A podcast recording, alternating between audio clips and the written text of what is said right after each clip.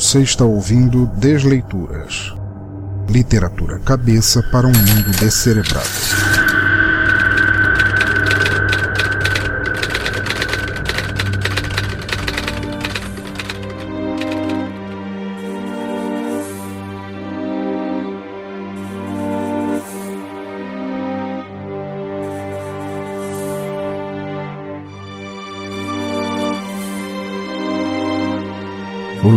Ouvintes, e bem-vindos novamente ao Desleituras, o podcast de narração de contos, histórias, poemas e textos do nosso teatro escuro. O podcast onde mudamos personagens, invertemos narrativas e metemos os pés pelas mãos, às vezes de um jeito assim, misterioso e safadinho.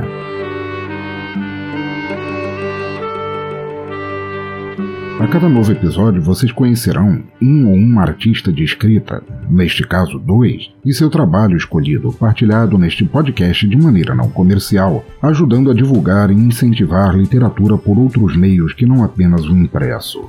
E lembrando a todos e todas que desde o episódio passado estamos no regime de sessão dupla, ou seja, dois contos por episódio para te deixar saciado ou saciada, querendo só fumar um cigarrinho para relaxar. Mas antes de apresentar as obras neste episódio, quero deixar apenas alguns recados rápidos para depois começarmos sem mais impedimentos. Considere uma pequena, mas carinhosa preliminar para deixar tudo mais gostosinho. Primeiro, siga o Teatro Escuro nas redes sociais, pessoinha lasciva que agora está se tocando sem a menor vergonha.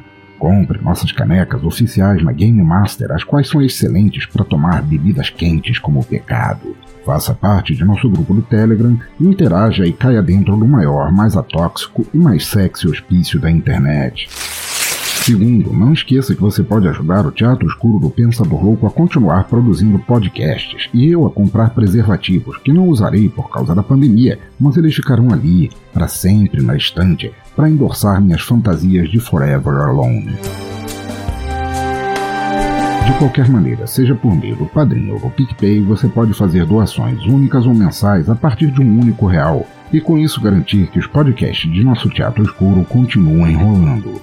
Ajudando, você ainda entra para um canal de apoiadores no Telegram, tem acesso aos podcasts um dia antes de eles entrarem no feed, tem um podcast ocasional apenas para apoiadores e muita chance de participar das gravações. Portanto, agradeço aos e às padrinhos. Anderson Safadão do Chorume, Danilo de Almeida do Doublecast e do Já Ouviu Este Disco, Diego Fávero de Sorocaba, Diogo Bob do Galera do Hall e do Mundo de Bob, Fábio Oliveira do Rio de Janeiro, Maverick do No Hype do Ômega e da rádio Joinville.net, Jorge Fire Falcon do Animesphere, Thiago Rosas do Kit de Releituras Musicais, Lica Mundo Me Julguem, Luciano Dias de Curitiba, Matheus Mantuan do Curva de Rio, Ricardo Banniman do Auto Radio, Roger Pittencourt do Rio de Janeiro, Samuel Muca do Boteco dos Versados, Jeff Guimarães do Tenistas em Ação, Thay Souza do La Siesta. E William Vulto do Curta um Curta e do blog Lugar Nenhum.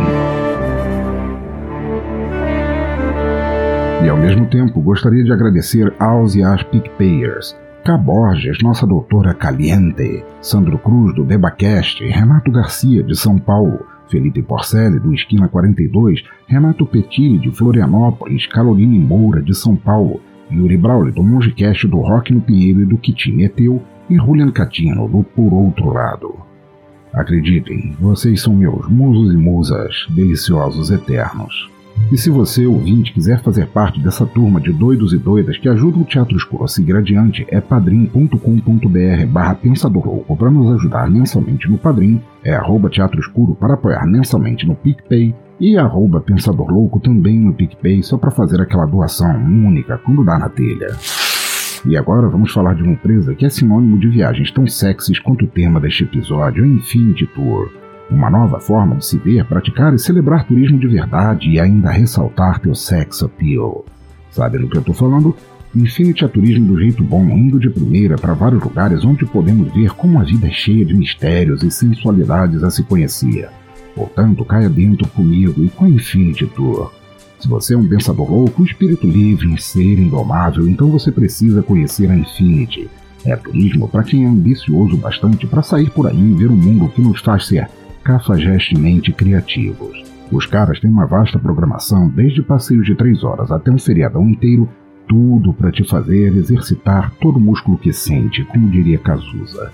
Precisa de agito, mudar de áreas, experiência gastronômica, turismo corporativo? Tá esperando o que, neném? Acesse agora mesmo bladobladoblado.infinity.tour.br e veja todas as formas perfeitas de te fazer curtir a vida como alguém que aprecia os prazeres que ela te oferece. Por último aqui, embora este recado ficasse melhor, bem melhor no som no caixão, eu queria agradecer muito, muito mesmo ao pessoal fantástico do canal do rock por ter me dado de presentaço o álbum The Fool's Path de Fabiano Negri. Participei da promoção do canal do Rock sem muita expectativa, afinal eu nunca fui sorteado para nada na vida e qual não foi minha surpresa ao saber que ganhei. Então fica aqui meu apaixonado agradecimento, porque o álbum é fabuloso. Fabiano Negri é foda com PH e estou ouvindo até o tímpano fazer bico. Aí no post no agregador você encontra links tanto para seguir o canal do Rock, tanto para conhecer o trabalho de Fabiano Negri, que são ambos maravilhosos.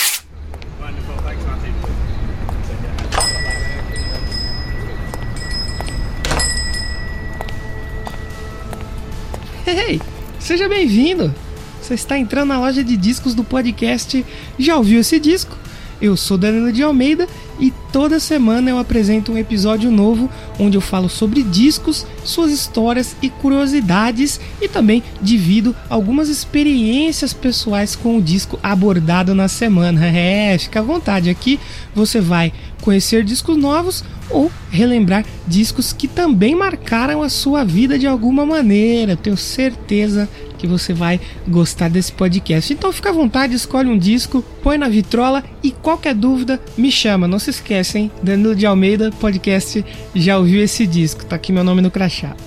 Já ouviu esse Já disco? ouviu esse Já disco? ouviu esse disco? Já ouviu esse disco? Já ouviu esse disco?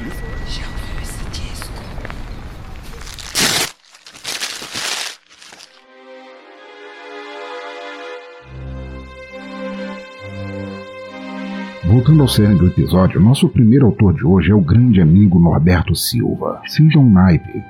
João Norberto Silva, ou como assinam nos textos, Norberto Silva, é um escritor amador desde 2010, fazendo fanfics e textos autorais. Em 2013, teve seu primeiro conto publicado numa antologia da editora Stronho, e de lá para cá conseguiu várias outras publicações. Atualmente, posta contos autorais e fanfics no site mindstormpro.blogspot.com, além de ter alguns dos seus contos transformados em audiodrama no site bladobladoblado.animesphere.com, aquele do, do Jorge Augusto, nosso padrinho.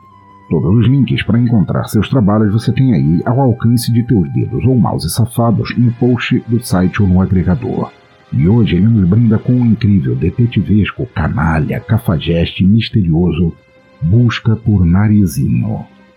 Mas acho que já podemos terminar nossa introdução. Eu sou o pensador safadamente louco e nossa desleitura começa agora.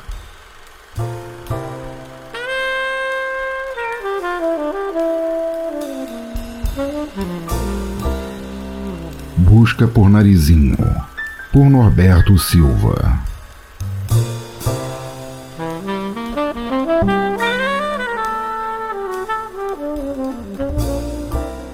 Como eu odeio casos assim. Eu já devia saber, quando a velha senhora bateu na minha porta que ia ser a porra de um caso daqueles.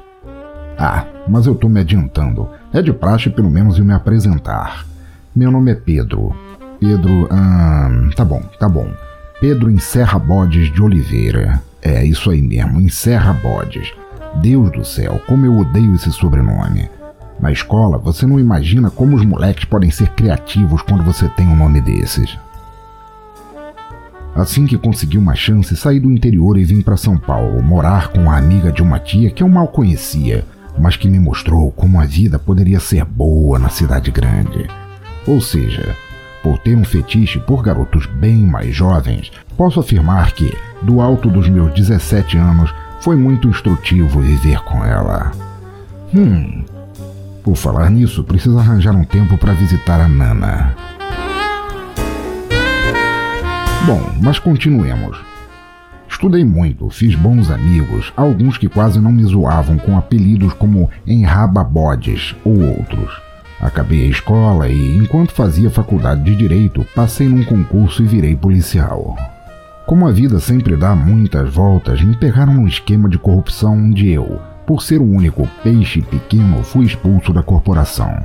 E então, olha o clichê, descolei esse trabalho de detetive particular. E, para continuar o clichê, vivo praticamente de flagrar maridos infiéis conseguindo um tanto de dinheiro aqui, um pouco ali.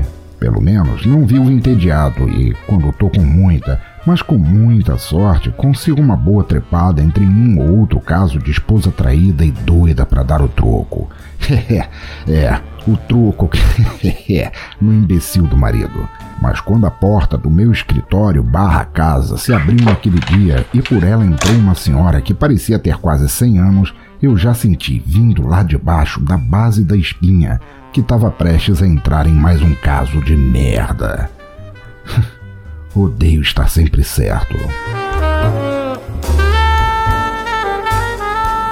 Pois não, senhora, em que posso ajudá-la? É, preciso que você encontre alguém. O nome dela é Lúcia, minha neta. Ela.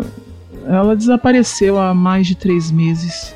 Ela então me mostrou a foto de uma jovem na casa dos 18, uma ninfetinha muito da gostosinha, peitinhos empinadinhos, coxinhas grossas, usando um vestidinho amarelo que mal escondia a cor da calcinha. Isso se é que estava usando.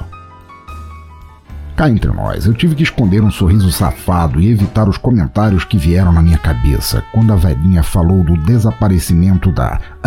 palavras dela, doce e inocente netinha. Tentei argumentar que provavelmente ela teria fugido com algum namoradinho que logo era capaz de voltar pedindo desculpas.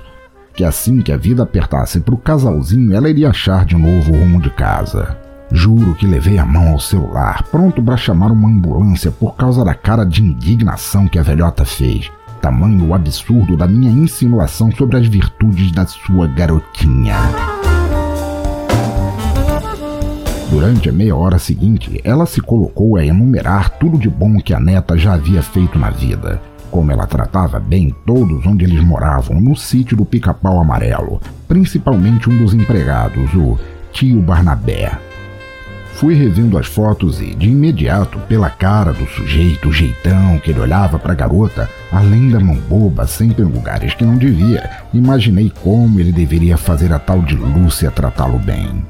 Deixei a velha ficar com a boca seca de tanto falar e, assim que ela pediu um copo d'água, fui até a cozinha, torcendo para a torneira estar com aquele cloro extra. Nunca se dá água filtrada ou alguma outra bebida boa para pessoas que você não quer que se transformem em clientes. Anota aí.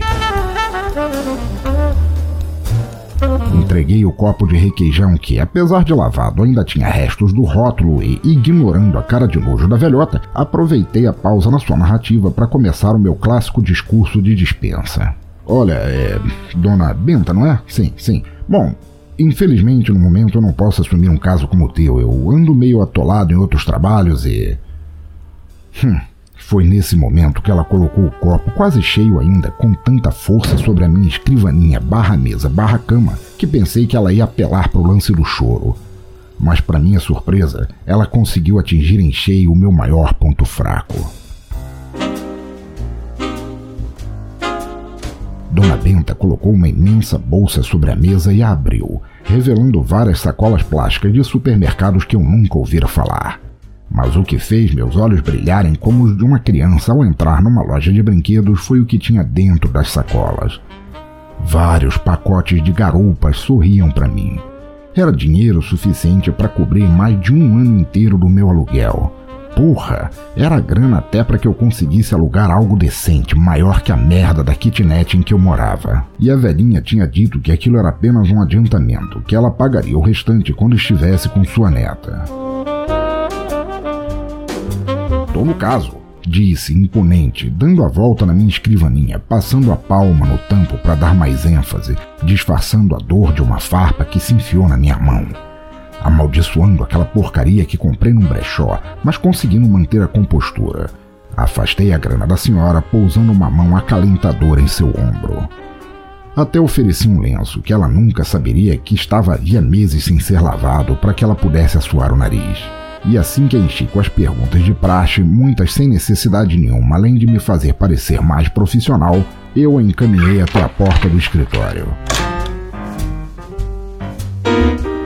Confesso que precisei me apoiar até conseguir retomar o fôlego. Aquele caso que, por causa do dinheiro, até comecei a ver com bons olhos, poderia ser realmente o fator de mudança que eu precisava para dar aquela volta por cima. Chega de casos de merda de esposas querendo saber se foram chifradas. Pelas contas que comecei a fazer de imediato, se eu conseguisse toda a grana que a velha me prometeu, dava para ficar quase dois anos de bobeira, antes de voltar a me preocupar. O quê? Se eu estava me aproveitando do desespero da minha cliente?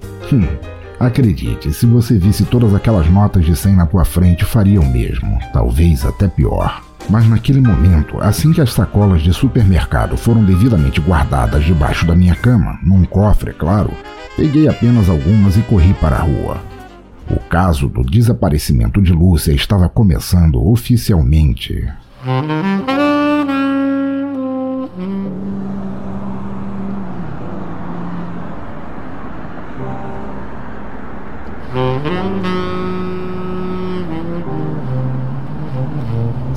Que eu consegui separar de útil dos relatórios cheios de unicórnios e arco-íris que a velhota me contou, a doce netinha amava vir para a cidade.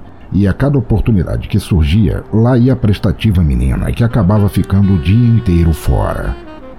Tadinha, provavelmente perdida pelas ruas confusas que ela sempre afirmava não conseguir guardar os nomes.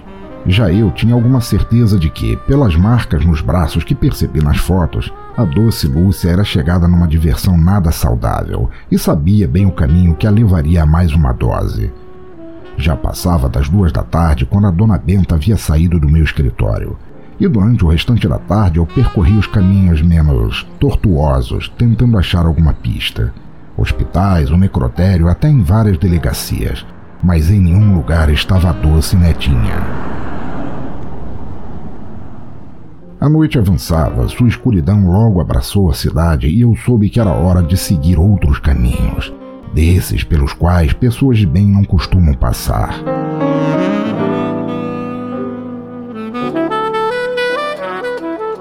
Era hora de chafurdar no lixo e ir até as piores partes da cidade. Passei rápido no escritório, peguei mais dinheiro me oferecia um jantar com muito mais substância do que eu havia tido em meses, talvez um ano inteiro, e só então fui para o bairro Amor Divino. Batizado assim pelas várias igrejas que haviam sido construídas na região, os planos eram para que um ponto turístico ecumênico surgisse, com o apoio total da prefeitura, que viram uma chance para receber mais impostos, mudando até o nome do bairro. Mas após alguns anos de obras superfaturadas e abandonadas, somadas aos bancos e cofres vazios das que foram realmente construídas, o que era uma promessa de lucros se tornou uma dor de cabeça monumental.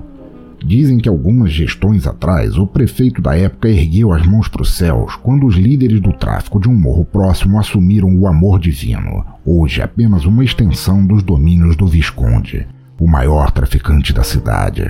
Mas se você quer os melhores informantes da cidade sobre o que acontece quando Deus está com o olhar distante do mundo, nenhum lugar é melhor que esse. E com certeza não existe informante melhor que a boneca.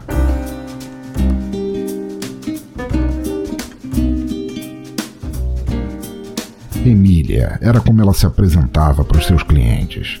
Um traveco com quase 1,80, até famoso na região mas deu azar de aceitar um cliente desavisado de ser uma mulher completa e, quando descobriu o algo mais, espancou tanto a coitada que acabou sendo atendida em um dos açougues mais próximos. Até que o médico de plantão daquela noite não estava tão bêbado, coisa rara num dos praticamente abandonados postos de saúde do amor divino. Mas sua mão tremeu tanto que o estrago no rosto da Emília era impossível de não ser notado. Desde então, assumiu a alcunha de boneca e, por raramente conseguir um programa, exceto se encontrasse clientes que curtissem uma coisa mais freak, Emília se tornou um dos melhores olhos que alguém poderia ter nas ruas. Sempre que podia, eu levava uma quintinha e lhe pagava umas doses num dos sujinhos da região. Mantendo um relacionamento estritamente profissional, com ela vendo tudo e todos e me ajudando sempre que eu aparecia com um caso como o que eu havia aceitado.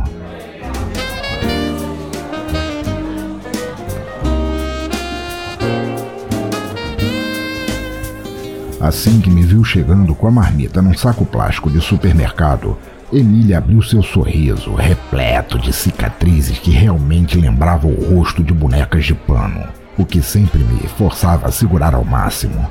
Vou te falar, na maioria das vezes eu ficava com uma puta vontade de vomitar, mas sempre me segurava, afinal de contas, sempre que eu resolvo apelar pra boneca é porque o negócio tá sério ou a grana é boa. Assim que me viu, ela já deu o sorriso mais sincero que conseguiu, e de imediato senti meu estômago embrulhar. Mas o costume facilita as coisas e consegui me aproximar sem jogar fora minha janta.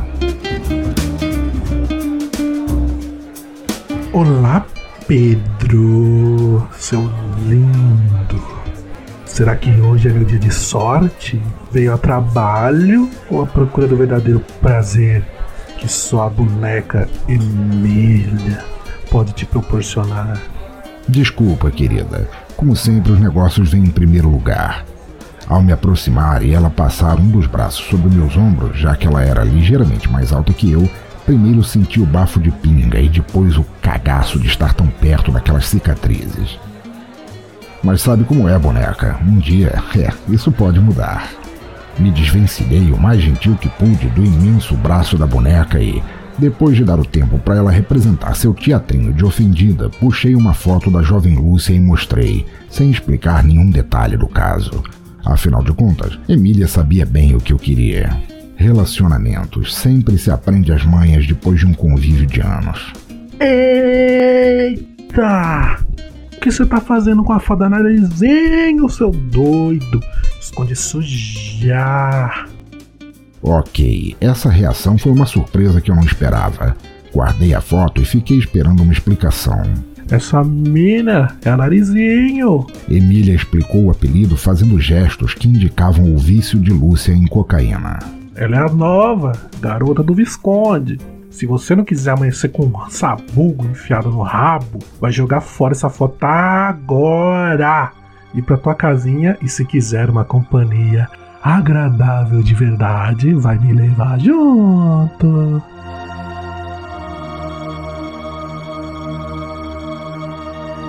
Por detrás da oferta, que quase me fez vomitar ao ver o sorriso que Emília imaginava ser sexy, minha mente só registrou a informação a respeito do famoso Visconde de Sabugosa, o qual ganhara essa alcunha por causa do modo com que suas vítimas apareciam, mortas e com um sabugo enfiado bem no lugar que a boneca disse. Era isso, fim de caso. Eu iria imediatamente para casa e avisaria por telefone para Dona Benta vir pegar sua grana. Além da grana que eu gastei, eu não ia cobrar mais nada da coitada da velha. No máximo, daria uma dica de onde a neta deveria estar e ela que fosse para a polícia. Bom, o lance dos sonhos é que normalmente eles acabam e nem sempre do jeito que a gente quer. A grana viria uma hora boa, iria me ajudar pra cacete, mas Putz, era grana pacas mesmo. Ah, merda. Saco. Algumas horas depois, lá estava eu, num ponto estratégico da favela, tentando ver se tinha jeito de entrar na casa do Visconde e tirar a narizinho de lá sem morrer no processo. Depois de duas horas, eu ainda não tinha um plano e estava prestes a seguir com a ideia de devolver a grana, quando eu vi o Visconde em pessoa com roupas de festa e trazendo a tiracolo a menina que eu procurava. Roupas bonitas também, mas ela parecia bem escangalhada e tinha no rosto a expressão de quem estava a poucos minutos de uma overdose. Segui a caravana de perto, o Visconde num Citroën preto, várias motos fazendo uma escolta armada até chegarem na Caverna da Cuca, um dos clubes mais badalados do bairro.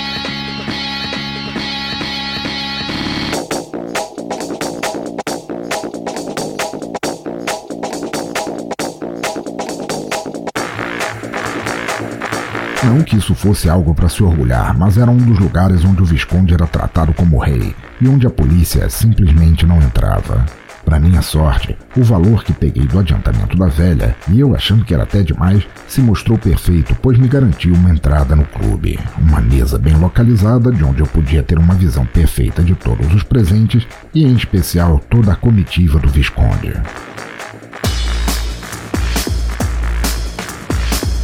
Finalmente pude reparar melhor na Lúcia, ou Narizinho, como Emília havia chamado a garota, e a qual não lembrava em nada a imagem pintada pela doce avózinha. Roupas coladas no corpo, curtas em exagero. Acho que era por isso que a coitada ficava de pé. Se sentasse, a mini saia virar um cinto. Ela apresentava os típicos cacoetes de viciados, coçando os braços e tentando desesperadamente limpar o nariz, além de olhar para todos os lados de forma paranoica.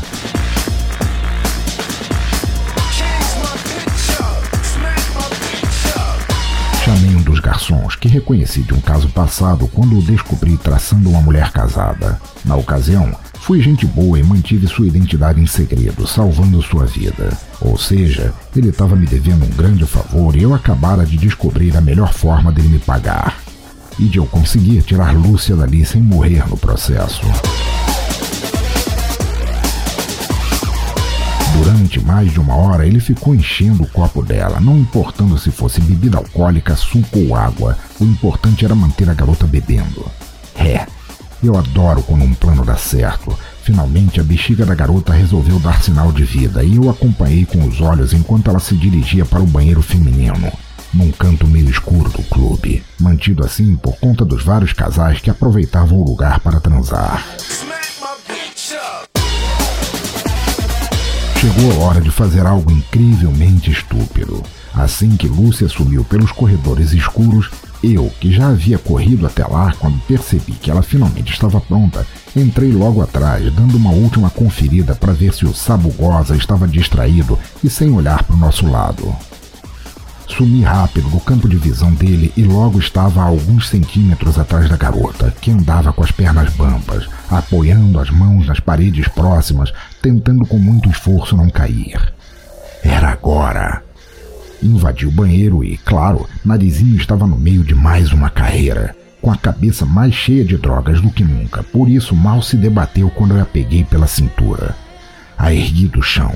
Ela era muito leve, provavelmente devido ao uso prolongado das drogas e uma óbvia má alimentação. Mas foi fácil retirá-la do banheiro e seguir até uma das saídas do fundo do clube.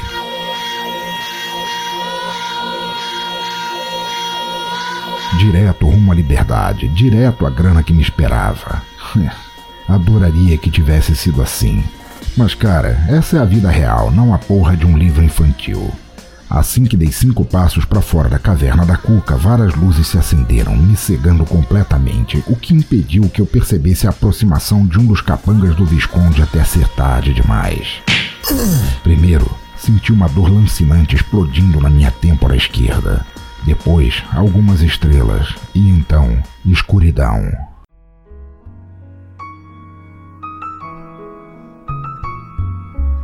Óbvio que não faço ideia de quanto tempo permaneci fora do ar, mas aos poucos minha visão foi entrando em foco conforme conversas desconexas e difíceis de entender foram chegando lentamente aos ouvidos. Para meu imediato desespero, percebi bem as palavras sabugo, pronto e bunda no meio do que estavam falando ao meu redor. Tentei me mover e percebi braços e pernas amarrados, e finalmente entendi que o que eu sentia amassando minha bochecha direita era o chão cheio de pedras, de um dos vários terrenos abandonados do Morro do Amor Divino, onde era normal encontrar as vítimas do Visconde. Ora, ora, ora. Então o desgraçado finalmente acordou? Quindim, quantas vezes já falei para você bater um pouco mais fraco? Se demorasse mais um pouco, eu não ia ter satisfação de cuidar eu mesmo desse mentecato. Um homem gigante, aparentando uma falsa obesidade, se encolheu como uma criança tomando bronca dos pais. Braços cruzados atrás do corpo e, se não estivesse zonzo, podia jurar que ele tinha lágrimas brotando do canto dos olhos. Escuta aí, Visconde. Eu sempre digo, quando você tá ferrado, minta. Eu não tô sozinho aqui, tá ligado? Tenho vários colegas fora da boate. Deixei avisado que se eu sumisse deviam chamar a polícia. Excelentes e... amigos os teus. Todo esse tempo que você ficou desacordado, tempo aliás que eu podia ter aproveitado de várias formas.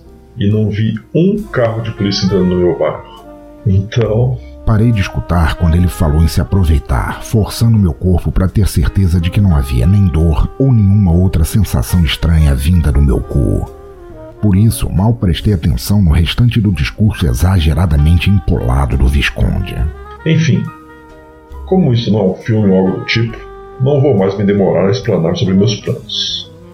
Vamos à parte divertida. Cara, tua cabeça entra em parafuso quando está prestes a ser morto de forma tão ridícula. Por isso, mesmo machucando ainda mais minha bochecha, eu tentava desesperadamente soltar minhas mãos, rezando por um milagre, mesmo tendo abandonado qualquer tipo de religião há séculos. E como que, para me mostrar que não foi a decisão mais inteligente, um tiro me fez abrir os olhos. Eu realmente não queria ver o que estava prestes a acontecer, mas não tive como não testemunhar o Visconde tombar do meu lado. Um buracaço bem no meio da testa, derramando sangue.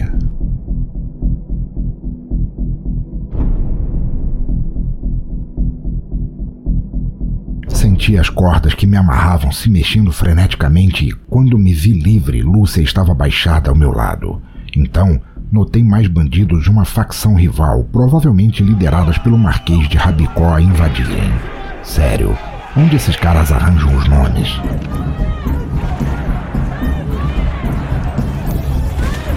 Ela não precisou falar duas vezes. Com uma força que eu não esperava, ela me pegou pela mão e saiu correndo pelo labirinto formado por aquela parte do bairro, com casas construídas de qualquer maneira, formando ruelas sujas e fedorentas. Houve um momento em que largamos as mãos. Me deixei guiar, ficando surpreso em como a menina conhecia bem aquele caminho. Provavelmente estava planejando aquela fuga fazia muito tempo. Lúcia só parou mesmo quando estávamos distantes o suficiente para que os tiros soassem como bombinhas ao longe. Só então, ainda segurando-a pela mão, consegui um táxi, chegando em minha casa junto com os primeiros raios de sol.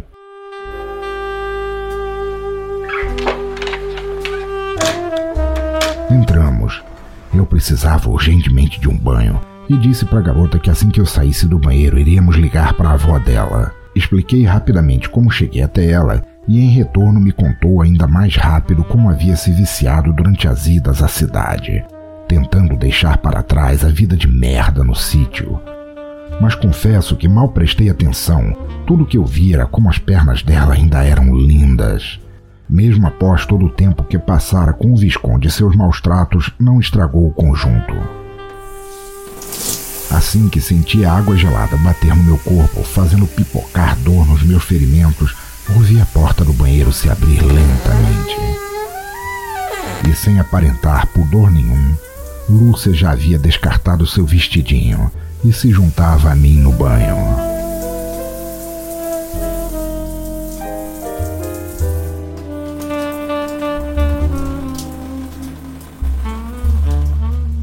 Foi algo belo e doce, mas sim algo nascido na urgência e desespero que só os sobreviventes podem sentir. Por isso, logo estávamos terminando de nos enxugar e, enquanto eu a deixava escolhendo alguma roupa entre as deixadas por algumas das minhas ex, fui até o telefone. Ela surgiu diante da minha escrivaninha barra mesa barra cama com um vestidinho amarelo curto. Com tanta roupa, ela acabou escolhendo logo a mais indecente. Aff. Essa eu tinha quase certeza que pertenceu a uma profissional que eu tinha ajudado a sair das ruas. Ah, danada. Após o banho, ela realmente estava bem diferente da imagem relapsa e suja anterior. Se transformara milagrosamente numa jovem cuja avó a procurava desesperada. Graças a Deus, enquanto Lúcia se aproximava mais, fazendo caras e bocas sugestivas, muito além do que eu poderia resistir, alguém bateu a porta. Dona Benta, como é bom revê-la! Não precisei me virar para saber o quanto a jovem ficara tensa às minhas costas. Por favor, entre. A velha estava bem diferente do tipo de vovó boazinha que apresentara antes. O tom de voz, quando falou o nome da neta pouco antes de abraçá-la meio sem jeito, soou como uma ameaça e não pude deixar de perceber um leve tremor que passou rapidamente pelo corpo de Lúcia.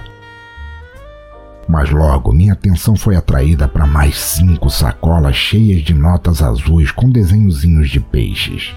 Por isso, assim que me despedi das duas, pensei desenfreado na tão desejada mudança que a grana desse caso me traria. Cheguei a sentir um calafrio quando olhei pela janela e vi, na rua, alguns andares abaixo, Dona Benta levando o narizinho até um carro.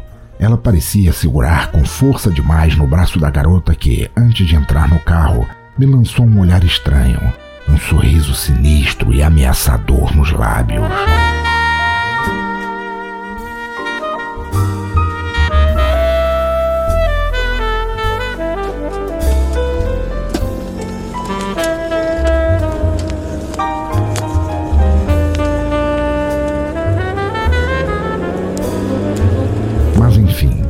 Meses se passaram depois que finalmente dei adeus ao amor divino, conseguindo um escritório barra apartamento num bairro mais chique, o que também havia trazido uma clientela muito melhor e mais selecionada.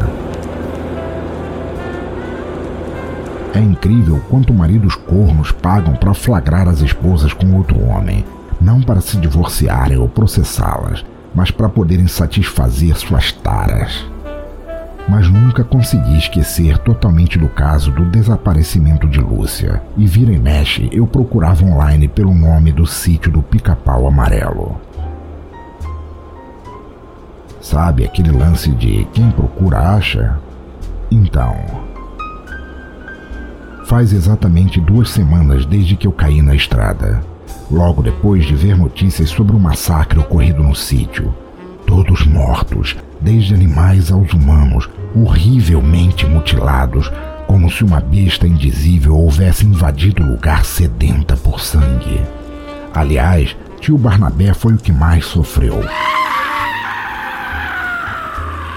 Não encontraram seu pau, digo, sua genitália em lugar nenhum, e ele ainda tinha um sabugo de milho enfiado no mesmo lugar que o Visconde colocava.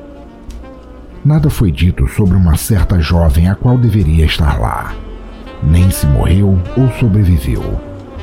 Mas tinha cá minhas dúvidas e suspeitas sobre a Marizinho e, por isso, sigo algumas pistas que consegui reunir. O que vou fazer se a encontrar? Prendê-la? Deixá-la livre? Tentar ajudar? Tentar ficar com ela? Sinceramente, não faço ideia, mas isso é um problema para amanhã. Hoje, Hoje vou continuar dirigindo, arranjar um bom lugar para ficar e continuar desfrutando da grana que a falecida Dona Benta me pagou. Ou seja, viver e viver bem. Afinal, nunca se sabe quando uma assassina pode te encontrar procurando vingança. O fim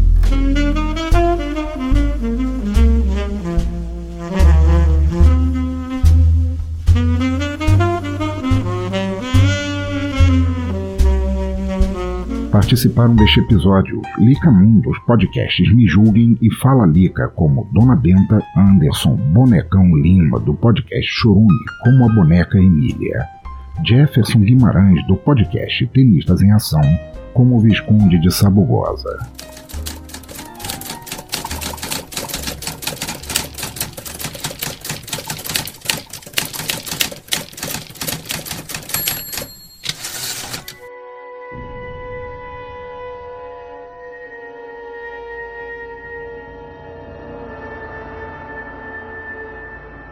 E aí, ouvinte, agora sofrendo de vertigem por ter alguns de teus personagens de infância transvirados de maneira tão errada?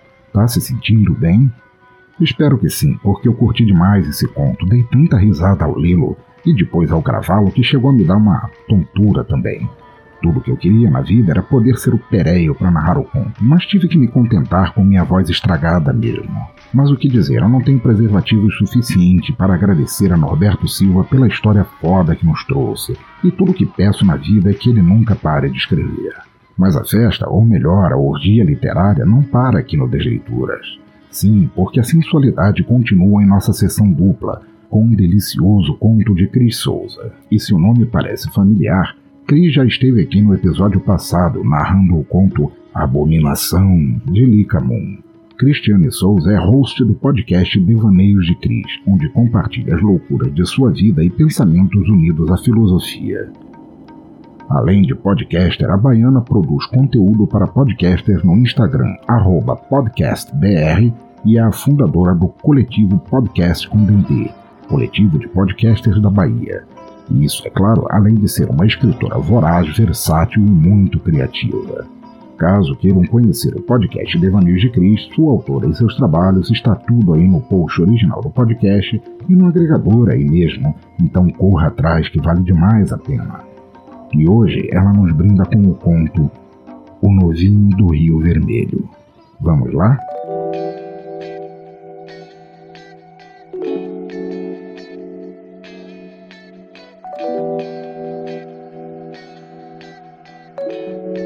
O Novinho no Rio Vermelho. Cristiane Souza. Era uma sexta-feira, cidade praiana. Tudo que imaginava era comer alguma coisa e ir dormir. Saí do hostel em que estava hospedado e fui procurar algo para jantar. A fome já me consumindo por inteiro. Estava levemente arrumada.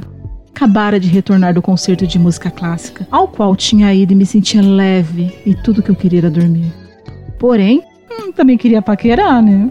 Conheci alguém, sabe? Se bem que não me sentia muito animada. Depois de receber um toco recente do Sebastian, eu preferia mesmo era dormir e pronto. Caminhando pela praça do Rio Vermelho, observando apenas lugares com valores razoáveis para comer, avistei uma pizzaria. Na verdade, não avistei primeiramente a pizzaria, vamos falar a verdade, mas sim um rapaz na frente dela. Lindo. Uma delícia de se ver. É só para se ver, pois não se enquadrava no padrão que estipulei para minha vida. O rapaz aparentava ter uns 20 anos e eu não estava interessado em me envolver com novinhos. Mas aquele novinho era de primeira linha. Daqueles que a mamãe passou talco. Talquinho, sabe? Usou pampers e hipogloss. Ai, daqueles que me arrepiam só de olhar. Minha mente dizia com um super alerta vermelho: Não está na lista, não preencha a lista. Mas a Laricinha lá embaixo dizia: Eu quero, eu quero. e a bandida que existe em mim gritava. então eu a ouvi e com a primeira interação com o novinho gato foi: Como funciona essa pizzaria? É só entrar e fazer o pedido. Ah, educado, pensei na minha mente centrada. A bandida logo respondeu: Dá pra dar uns pegas, hein? E sim, eu ouvi a minha bandida, a minha bandida inteligente. Fiz meu pedido, fui para a porta da pizzaria e entrei na conversa do novinho com seus três amigos. Apenas observando, fui percebendo que ele aparentava ser ajuizado, então puxei papo. Conversei com ele e seus amigos. Confesso que um deles também me chamou atenção. A minha bandida estava na caça e nada melhor do que carne nova. Entre o papo, descobri que eles iam a uma boate e me ofereci para ir junto, claro. E foi nessa boate que as coisas ficaram do jeito que a boa bandida gosta. Dançando o belo funk do Rio de Janeiro e bebendo a boa e barata catuaba, cerveja, rosca, bebendo de tudo, e enquanto dançávamos, trocamos olhares. Ah, eu não podia evitar. Aquele novinho estava me deixando muito, muito animada mesmo. Com um shortinho batedeira, eu já imaginava a minha mão lá dentro acariciando o proibido. Mas eu queria mais, ah, muito mais. Dançamos tanto que às duas horas da manhã resolvemos sair da boate para descansar e respirar na orla. E foi lá que olhei para um de seus amigos e apontando para ele disse: Meu Deus, que coisa mais linda, que pecado.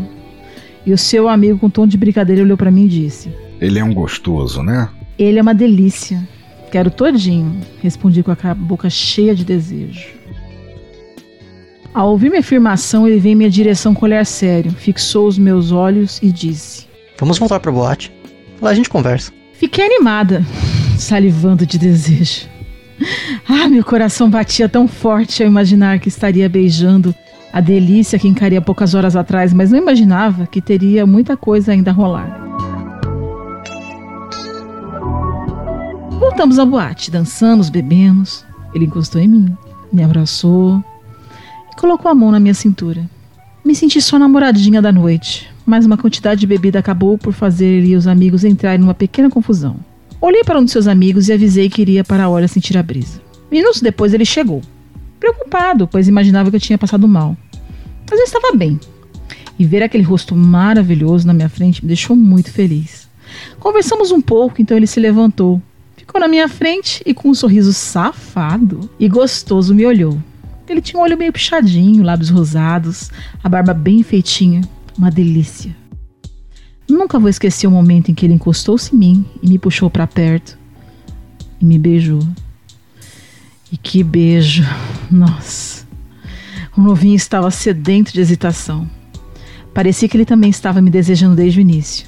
Eu não estava mais me aguentando de tanto tesão.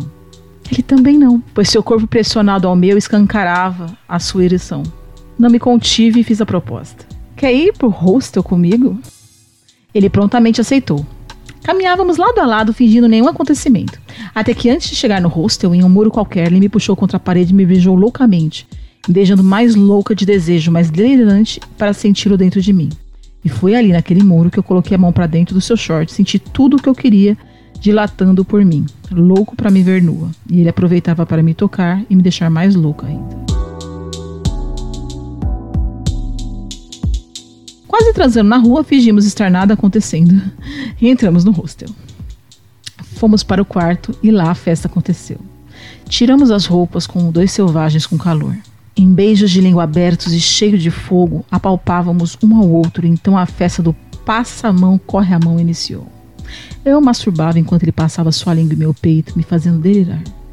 Eu gemia, qualquer coisa com vontade de gemer seu nome para que toda a cidade pudesse ouvir, mas a minha espinha me fez arrespiar por inteiro, quando a língua passando por todo o meu corpo ele desceu e iniciou um maravilhoso oral. Meu sonho da noite havia sido realizado. Aquela boca rosada deliciosa estava saboreando a minha buceta, com calma e habilidade. E que oral maravilhoso, nossa. Não conseguia pensar em nada, apenas em como aquela talvez seria a melhor madrugada de toda a minha vida com a sorte do universo. Eu tive um dos melhores orgasmos da minha vida, proporcionado por um novinho. Eles gostam de agradar as coroas. Se esse quisesse que eu levasse para casa, eu levava. Ah, desse eu cuidava com muito carinho e sexo. Então foi minha vez de retribuir. E claro, são poucas pessoas que me fazem ter vontade de cair de boca. Na verdade, até hoje, só um professor havia me feito sentir prazer em fazer um boquete. Mas esse novinho, ele me deixou com água na boca. Então eu ajoelhei e comecei a chupá-lo. Ele tremia como se nunca tivesse saboreado algo do tipo. E como eu não queria que ele gozasse, parei, olhei para ele e perguntei: Você quer que eu continue no oral ou quer me comer gostoso? Eu vou te foder a noite toda, sua delícia. Ele respondeu com o mesmo olhar e sorriso de quando me beijou. Subimos na cama e então começamos o rally roll. Delícia de novinho. Eu suspirava. Ele me meteu saborosamente, vigorosamente, esplendidamente, incansavelmente. Fizemos um sexo safado. Novo para ele, novo para mim, gostoso e satisfatório, e sem parar por mais que poucos segundos para respirar. Quatro e meia da manhã, hora de nos despedirmos. Dei um beijo de adeus e disse: Espero que uma segunda vez aconteça. Mas se não acontecer, aproveitamos o hoje muito bem aproveitado sorriu e saiu pela porta satisfeito. E eu, muito, muito, muito mais satisfeita ainda, fui reto stalkear a vida dele no Instagram.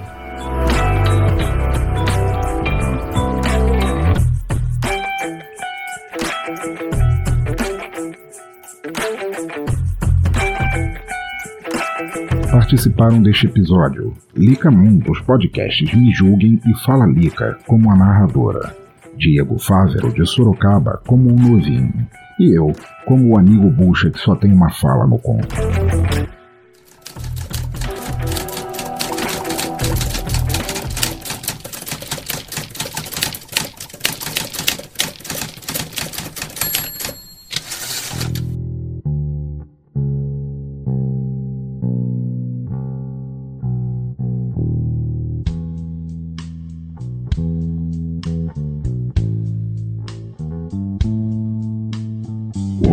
Que calor.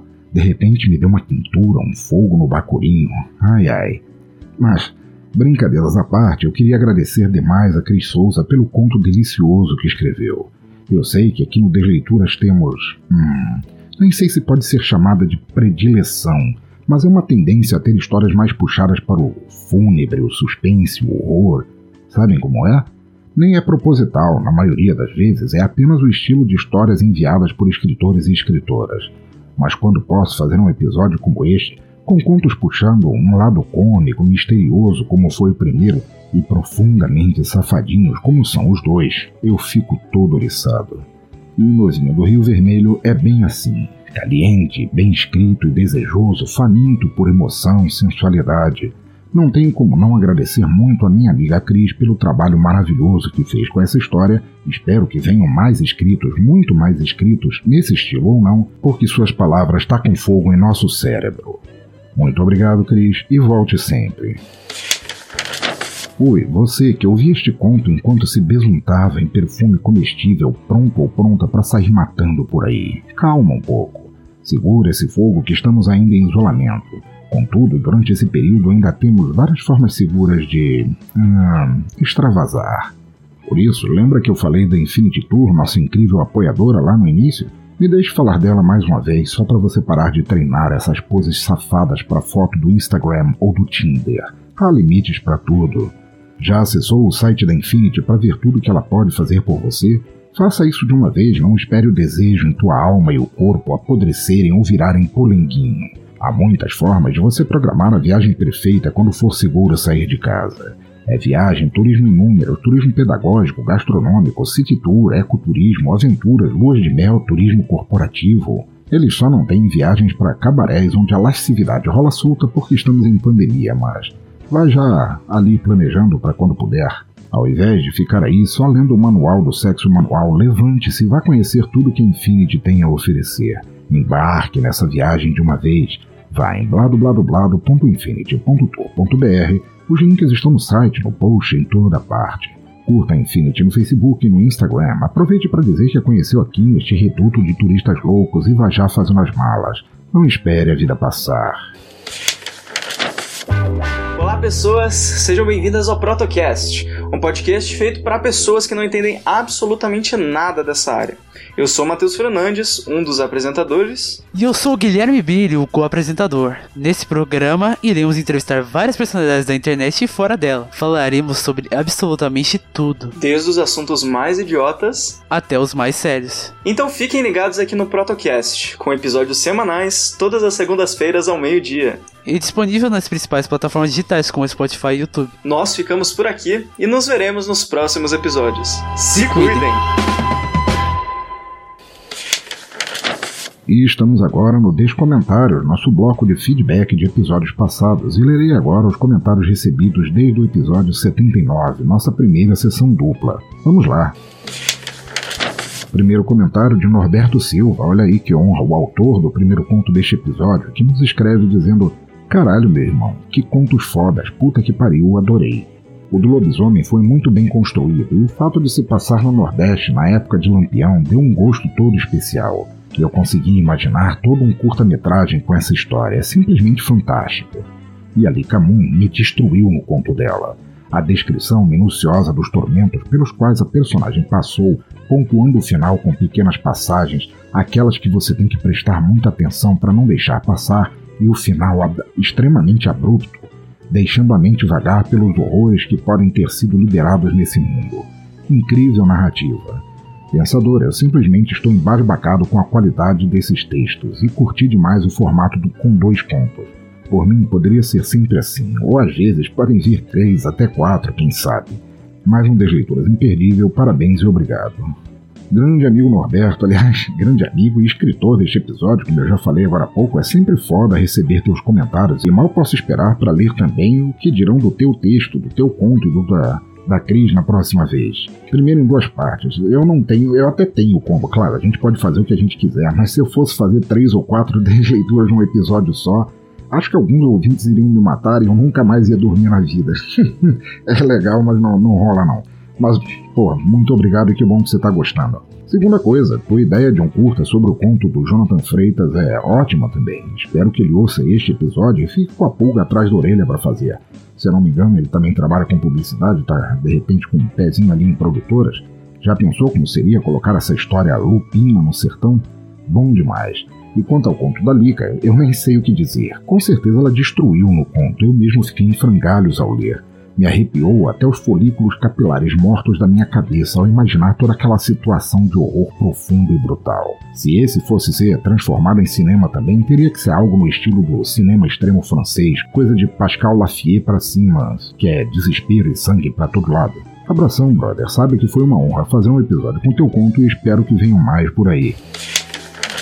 Próximo comentário do Neto, grande amigo do podcast NetoCast, que deixou um recado em áudio pra gente. Vamos dar o play aqui. Grande pensador! Tô aqui deixando um comentário sobre o último Desleituras. O Desleitura Double. Ficou fantástico, cara. Mais fantástico ainda foi descobrir que você está aceitando comentário em áudio.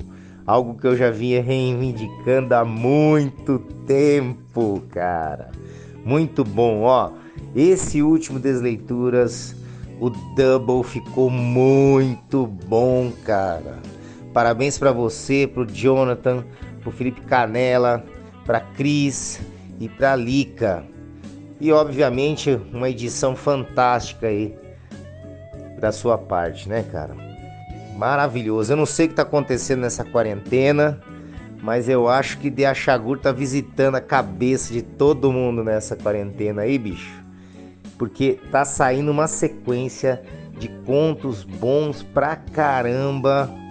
Eu não sei o que, que tá rolando, cara. A galera tá pirado, o terror que tá habitando o cérebro das pessoas aí tá se transformando em, em texto corrido aí, né? Tá muito bom, cara. Parabéns a todos os envolvidos aí. Um abração e vamos que vamos. Neto, muito obrigado pelo feedback. É muito bom saber que você está curtindo o novo formato. E muito grato também por você ter gostado tanto dos contos do Jonathan e da Lika, quanto das atrizes e atores de voz que ajudaram essas histórias assombrosas a ganharem vida em áudio. Olha, não saberia dizer ao certo se é por efeito da pandemia, e eu espero que não, porque este ano veio carregado de desgraça por causa dela, mas os contos que têm sido mandados aqui para o Desleituras realmente estão no nível assustador. Abração e apareça sempre, doutor. Próximo comentário de Thiago Trabuco ali no Twitter, o host do Trabuco Show e também participante do Que Te Meteu, que nos escreveu dizendo: Eita, que esse desleituras em dose dupla do Pensador Louco ficou sensacional. O personagem do Labareda me divertiu muito. Olha aí, Dom Trabucon, que prazer receber teu comentário. Sei como vossa trabuquice é extremamente escassa de tempo e saber que teve um momento para dedicar essas linhas foi foda. Labareda é um nome muito bom para cangaceiro, diria até que é melhor que Corisco, o Diabo Louro. Ai, brigadão pela visita, brother, parceirão de sempre. Obrigado pela visita, pelo comentário e volta aí sempre que quiser. O último comentário de Evaristo Ramos, o artista e quadrinista que é um amigão nosso, que escreveu dizendo pra gente: Nobre pensador, que delícia de episódio foi esse. O primeiro conto, embalado por aquela maravilhosa trilha, me pegou de surpresa com o aparecimento do lobisomem. E o segundo quase me fez cair numa crise de ansiedade fodida de novo. Sorte que eu estou em dias com a mente, risos. Adorei os dois contos, sendo que o segundo foi meu preferido, pois eu não esperava pelo que aconteceu. Evaristo, primeiro eu deixo dizer que é bom demais ver você de volta ao mundo digital eu soube que você estava com problemas para se conectar e é top ver que está de volta aí e teve a graciosidade de vir aqui ouvir e comentar. Ótimo também saber que você tenha gostado dos contos. Acho que ninguém, exceto o autor, é claro, sabia da Lubis Mulher e pegou todo mundo de surpresa, mas não tornou a nossa experiência menos surpreendente. Muito bom. Jale o que dizer? Ela é uma assassina impiedosa, uma serial killer de leitores, sem dó nem pena de nos obliterar a alma com as histórias aterrorizantes que ela escreve. Eu fiquei fudido de ler aquilo. Muito obrigado pela visita e saiba que eu tava com saudade de nossos papos. Então tá, ouvinte do Desleitura, chegamos ao fim de mais um episódio e espero que o tenham curtido tanto quanto eu. Não esqueçam de deixar seus comentários aqui, via e-mail ou nas redes sociais e de ajudar na divulgação deste despretensioso podcast entre pessoas que não o conheçam, mas que talvez possam gostar. Assim, em nossos podcasts, recomendem para alguém, ajudem no padrinho no PicPay, porque quebra um galho enorme.